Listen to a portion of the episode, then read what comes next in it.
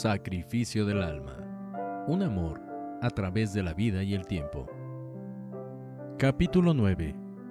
Las cosas cambiaron.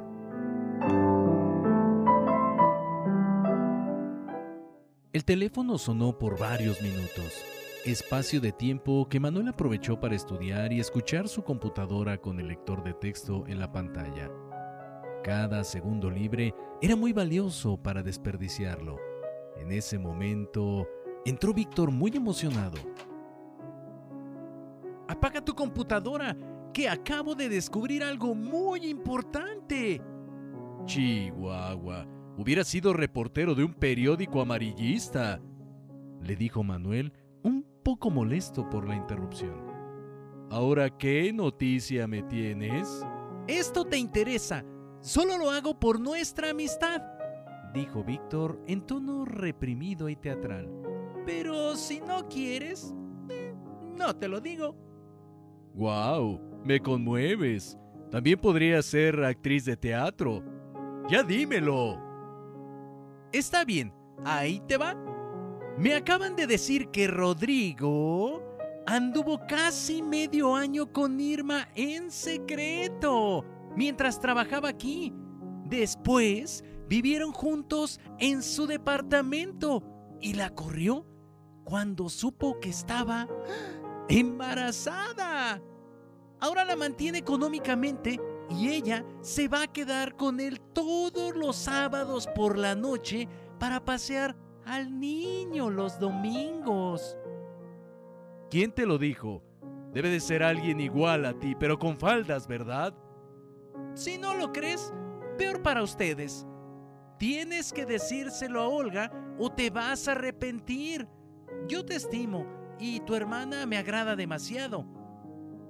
Mi hermana no es el tipo de mujer con las que sales.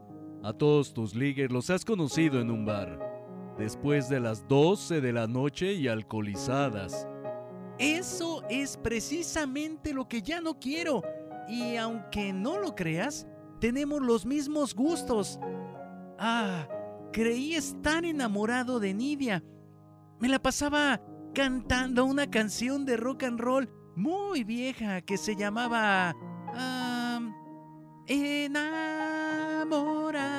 de la novia de mi mejor amigo. No, no, no, no. Perdón. Eso fue cuando todavía no era tu novia. Después, ya no. Manuel hacía toda clase de gestos, haciendo ver la repugnancia que le provocaban los impropios comentarios de su amigo. ¿Qué estupideces estás diciendo? No te golpeo porque sé que eres un sopenco. No te enojes, estoy siendo sincero contigo y podemos llegar a ser muy cercanos. La verdad es que de quien estoy verdaderamente enamorado es de Olga. ¡Lárgate de aquí! Casi gritó Manuel tratando de contenerse. Antes de que... ¿Y lo de Rodrigo, se lo dirás? Ya se lo dije. Esfúmate. Adiós. La realidad es que Manuel únicamente le sugirió a Olga que le pidiera a Rodrigo que le platicara de un asunto muy importante de su pasado. Él sabía que todo caería por su propio peso sin intervenir demasiado. Después de unos minutos, Manuel guardaba todas las cosas preparándose para retirarse. Habían bajado las cortinas y la mayoría de los empleados se habían marchado. No se oían ruidos y sin darse cuenta, empezó a cantar. La forma en que habla, viru, viru, la manera en que camina, viru, viru, yo no puedo evitarlo, pero estoy enamorado de la novia de mi mejor amigo. Diablos, esa era la canción que se ponía a cantar. ¡Qué estúpido! Manuel no le dio importancia a las babosadas de Víctor. Incluso se reía cuando la recordaba, pero lo hacían pensar que su novia era demasiado atractiva para muchos hombres que lo menospreciaban y tratarían de arrebatarle su tesoro. Al paso de los días, Olga le confesó a Manuel que su relación con Rodrigo no tenía futuro, que ellos no estaban hechos el uno para el otro. Y con lo que él le había revelado sobre su hijo, el devaneo se acabó por completo. Durante y después de su relación con Rodrigo, Olga recapacitó sobre su vida y lo que quería en su porvenir. Ella estudiaba biología y en sus planes estaba el viajar y vivir en un lugar donde pudiera aplicar sus conocimientos. El quedarse en la Ciudad de México era como quedar sepultada en vida. No podía imaginar siquiera en la posibilidad de vivir al lado de Rodrigo. La amistad del desairado pretendiente hacia Manuel se tornó fría y distante. Al cabo de unas semanas, Manuel renunció por motivos de tiempo para estudiar lo que fue una media verdad. Por otro lado, Eva, que se había sentido algo ofendida por el rechazo a su hijo, comprendió todo al enterarse de la existencia de su nieto. Manuel, a pesar de haber perdido su trabajo y el importante ingreso que tenía, no se desanimó mucho. La vida tenía que continuar. Se dedicó a estudiar con más ímpetu y a buscar alguna ocupación remunerable.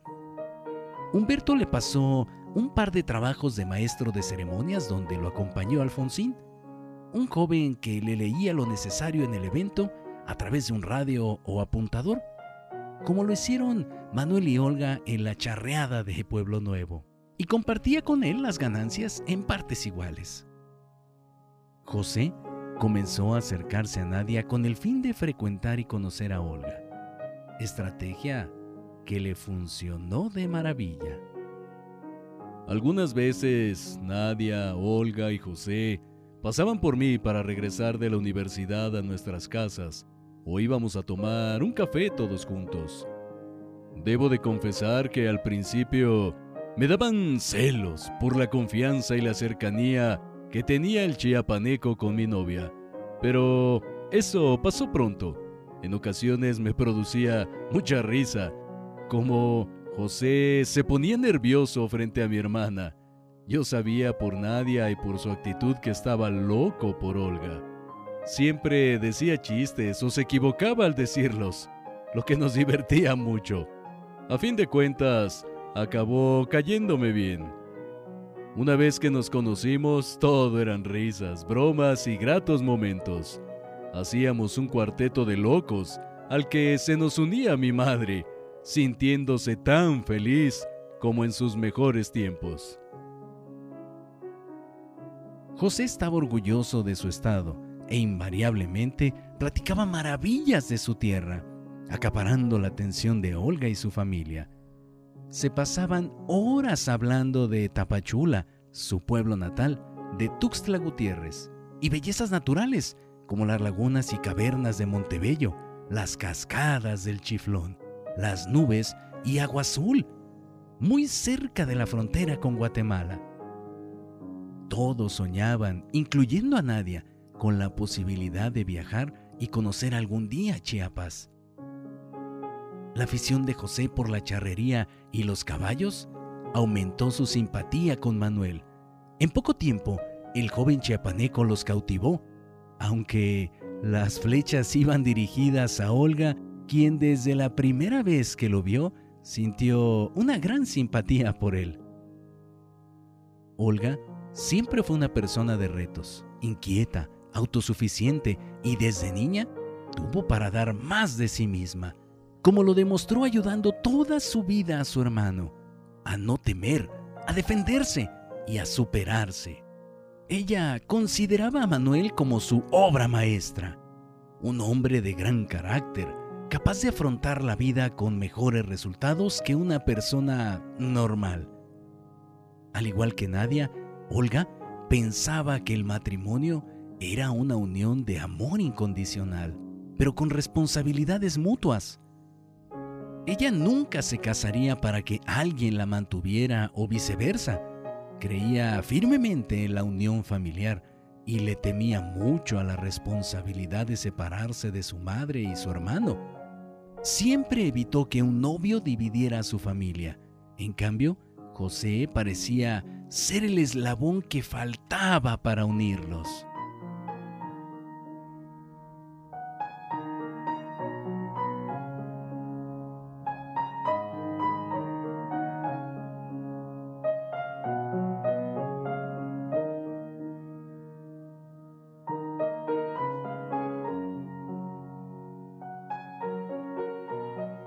No te pierdas el próximo episodio de Sacrificio del Alma, un amor a través de la vida y el tiempo, escrito por Rubén Sobrino Prado.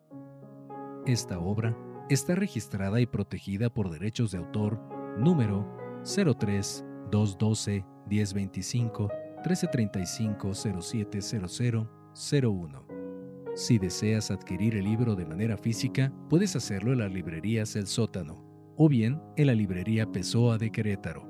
Asimismo, al correo liberdist.yahoo.com.mx. O bien, contacta directamente al autor vía Facebook, Rubén Sobrino Prado.